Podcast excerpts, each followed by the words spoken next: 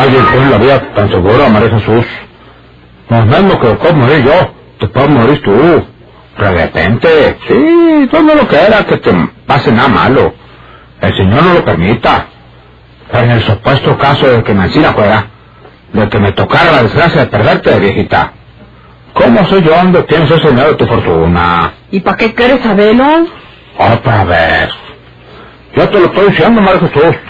No te lo estoy explicando que si tú me llegaras a faltar, que se puede quedar ese dinero donde está, sin que yo pueda recogerlo o reclamarlo. Como para que otro se quede con él y lo disfrute. Yo no me estoy muriendo, don Florencio. Soy más chica que usted. Así es que se pueda morir usted primero que yo. ¿Cómo eres cabezón, María Jesús? ¿A poco en esta vida se muere la gente de acuerdo con la edad tú? Se muere uno cuando le toca, quiere, pero. Bien, don Florencio. De nada sirve que usted me ande molestando y exigiendo para que le diga dónde tengo ese dinero. Yo no se lo digo nunca. Usted cuando se encandiló conmigo para casarnos, me dijo que es que era muy rico, que es que no tenía necesidad de lo mío. Y quién sabe cuántas cosas más. Ahora me sale con que quiere saber dónde tengo mis centavos. ¿Para qué? ¿Lo necesita usted? ¿Para qué lo necesito? Entonces no me esté fregando. Ya sabía yo que eras un ignorante. Pero no creía que lo eras tanto, María Jesús. No entiendo las cosas. Dice, pilón, las agarras por el lado malo. ¿Estás creyendo que quieres saber un tanto dinero para robártelo? Pues quién sabe. Pues ese es un insulto que me hace a mí. Pues si no quiere que lo insulte, entonces usted me entiende lo que no le importa. Exactamente. Ya lo sabe.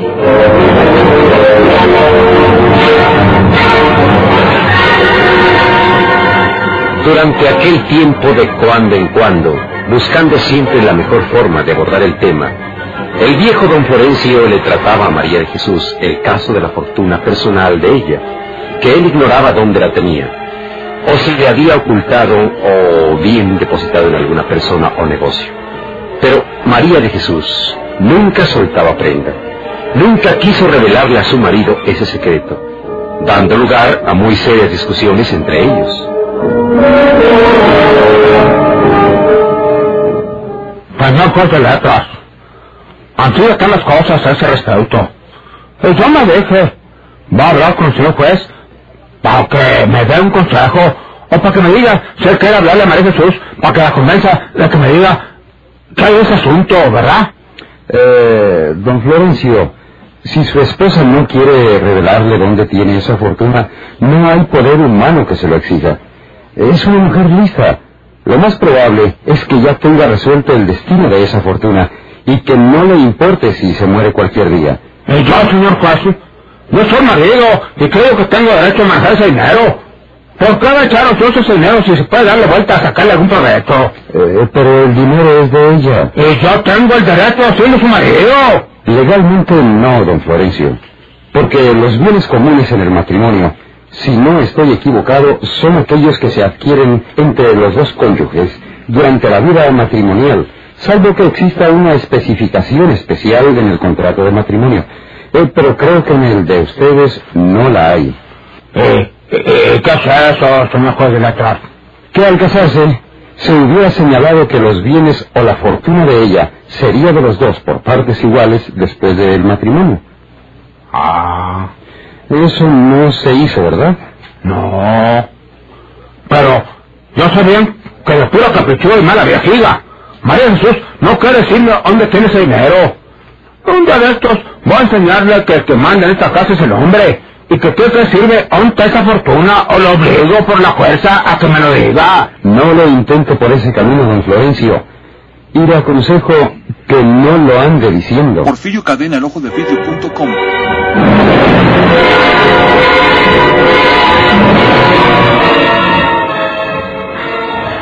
Este mugre de papeles que tengo aquí los voy a tirar al diablo. ¿Para qué sirven ya? Nomás de puro estorbo. Y para que se creen los cucarachos.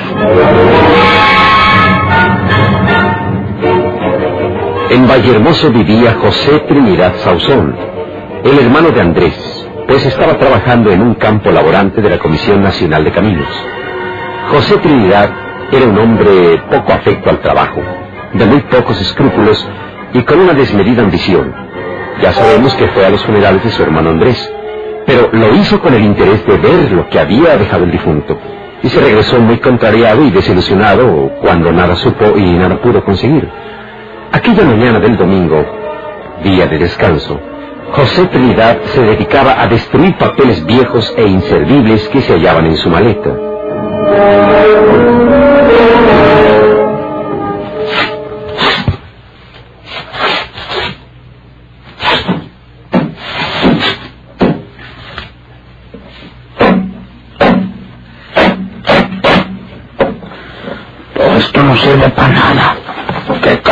Andar cargando para allá y para acá todos esos papeles?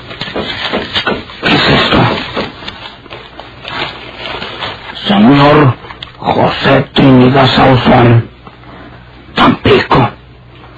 Ah, esta carta me la escribió mi hermano Andrés cuando estaba en Tampico trabajando en Internacional. A ver qué me decía. Te saludo como siempre, deseando lo mismo que me desea siempre pobre. Yo estoy bien porque me casé con una señora que tiene muchos centavos por una herencia que recibió. A ella se le hace que me voy a quedar con las ganas de gozar esos centavos. Pero yo ya descubrí que el dinero lo tiene enterrado en el rincón del lado sur de la casa, la salita. Un día de estos, cuando ella no esté, levanto los ladrillos y me hago del dinero y no me vuelven a ver ni el polvo.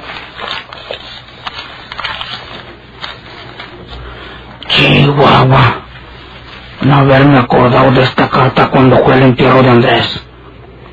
¿Quién sabe si me hubiera descuidado? Yo hubiera podido de- desenterrar ese dinero y quedarme con él. Ah, pues si hasta se me hace que todavía lo puedo hacer.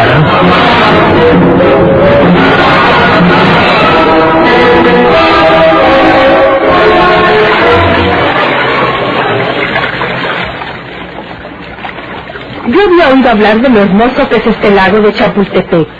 ¡Qué grande! ¡Qué agua tan clara! Sí. Eh, por eso quise que lo conocieras. Aquí comeremos y luego regresamos a nuestro hotel. Y Leopoldo, nos hemos alejado mucho de la orilla. Regresemos. Da la vuelta y regresemos. No, todavía no, Antonia. Vamos a, a pasar de aquel lado del puente y luego regresaremos. Es temprano. Leopoldo, Antonia, ¿qué, qué tienes, mujer? tengo esta pistola en mi bolso. Si no regresas a la orilla inmediatamente, disparo sobre ti. Antonia, guarda eso, pueden verte. Sabes que no sé nadar, que aquí está muy profundo. Y piensas voltear la canoa para que me ahogue. No, Antonio. Volvamos a la orilla. No te será tan fácil deshacerte de mí, Leopoldo.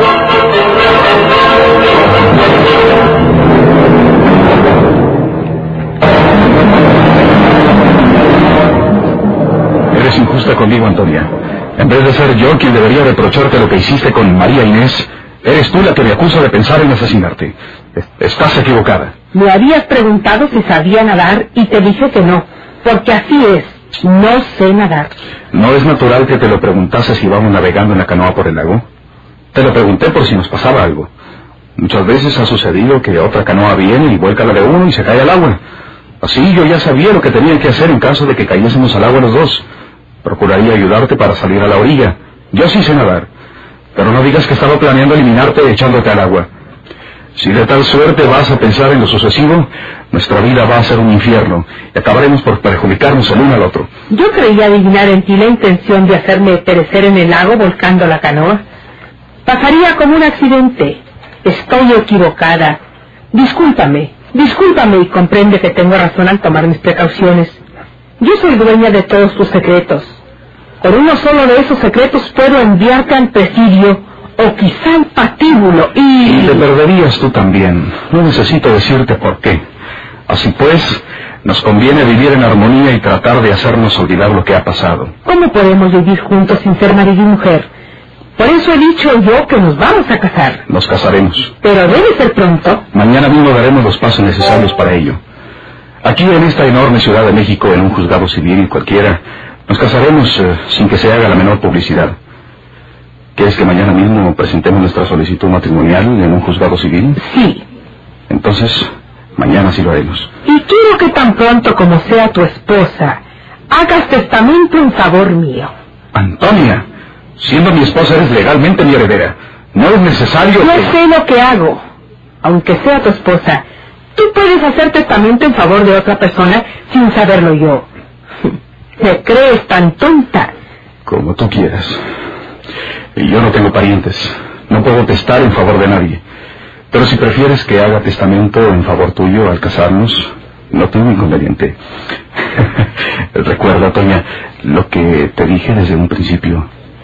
Yo estoy seguro de llegar a quererte. ¿No lo dices por sonsacarme? Lo digo porque voy a quererte mucho. Ya veremos.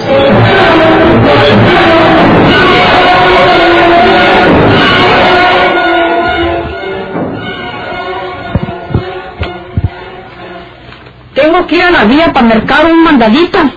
Me voy en el autobús, pero no quiero venir cargada como un burro.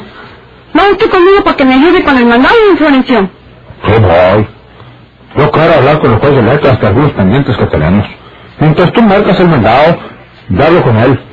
¿A qué horas? Pues yo ya estoy lista. Y yo nomás le traigo mi sombrero. Aguarda tantito.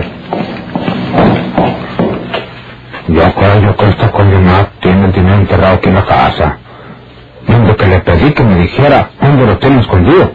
No, claro, como que soy la casa. Cuando sale, me invita tú con ella. ¿Cómo le haría yo para venir a buscar bien todo esto?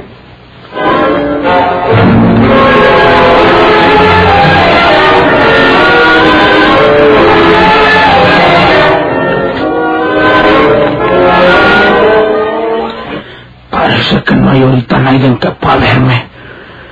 Esta llave estaba entre las cosas de mi hermano Andrés, que me entregó el juzgado cuando vine al entierro. A ver si abre la condena.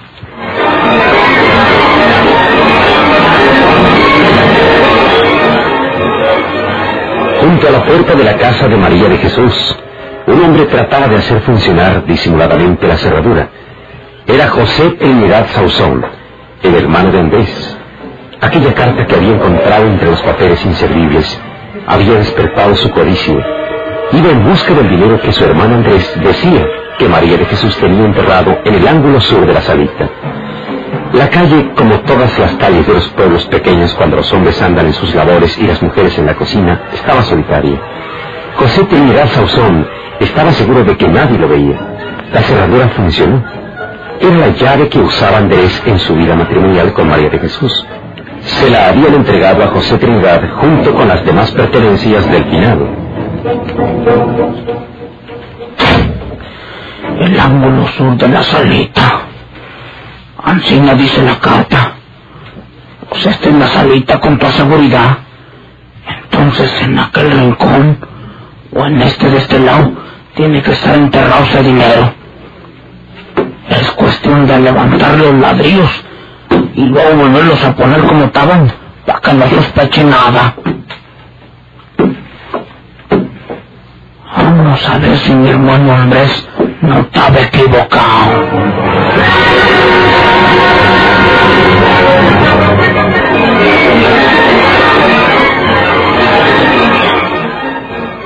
Hizo la pregunta, señor juez de letras. Mi marido don Florencio no ha venido por aquí. No, María de Jesús, por aquí no ha llegado don Florencio. Pues me dijo que tenía que hablar con usted de algunos pendientes que tenían. Pero pues... ¿Pendientes? ¿Qué clase de pendientes? Pues así me dijo él. Si acaso viene por aquí, señor juez de letras. Por favor, le dice que vine a buscarlo y que me cuiden a don Teófilo para recoger el mandadito que marqué. Eh, yo se lo diré si llega por aquí. Muchas gracias, señor juez de letras. Con la venia. Que te vaya bien.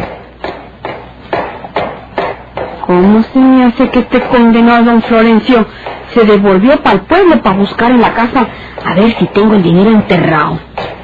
Puras mentiras que tenía que hablar con el señor juez de letras. Viejo desgraciado, aunque sea de mi marido.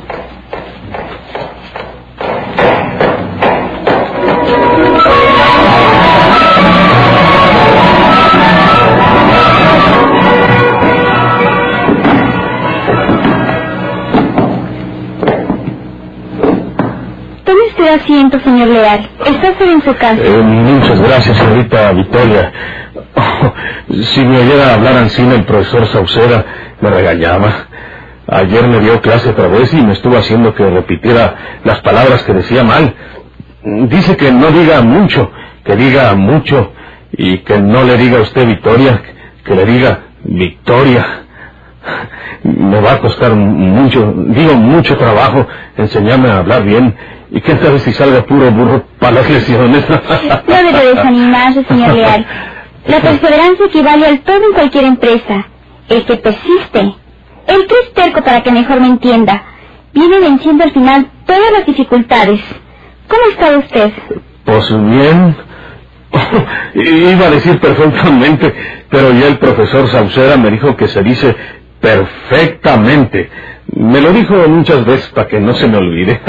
Sí, acaba usted de decir correcta la palabra muchas. Ya no dijo muchas, lo que significa que va usted aprendiendo. Pues ojalá. Se dice ojalá. ¿Usted también es profesora? No, pero soy su amiga y deseo que aproveche ventajosamente su educación. Dispénseme que haya eh, venido aquí a su casa, pero ya no voy al consultorio del doctor eh, Liguri y ya me dio de alta. Dice lo mismo que usted, que aunque me vean y me vuelvan a ver, nadie sabrá que tengo un ojo de vidrio.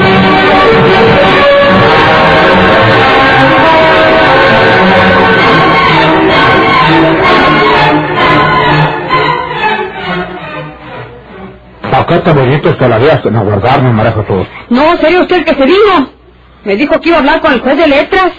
Lo fue a buscar al juzgado y el señor juez me dijo que había ido por ahí. Pues, pues, pues es que... Le dije que le dijera a usted que lo aguardaba en Cadontiófilo, donde fui a recoger el mandado y nunca llegó usted por ahí tampoco. Pues me entretuve por ahí. No es verdad. Usted se vino de la vía para buscar aquí, a ver si tengo mi dinero enterrado aquí en la casa. ¿Por qué se robó mi dinero? María Jesús, eh, ¿Dónde está mi dinero? Entrégate mi dinero o voy a dar parte a la autoridad. Nomás entré aquí y vi los ladrillos mal acomodados en ese rincón. Los levantó y anda vete de mi dinero. Entrégamelo, don Florencio. ¡Devuélvame mi dinero! Yo no lo agarré, María Jesús. ¡Usted se lo robó! Te digo que no, mujer.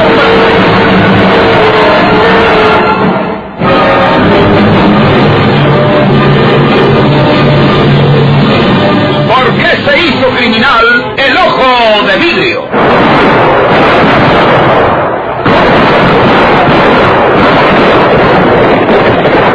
Muchas gracias por su atención. Sigan escuchando los vibrantes capítulos de esta nueva serie rural. ¿Por qué se hizo criminal el ojo de vidrio? Se disfrazaba de arriero para asaltar los poblados.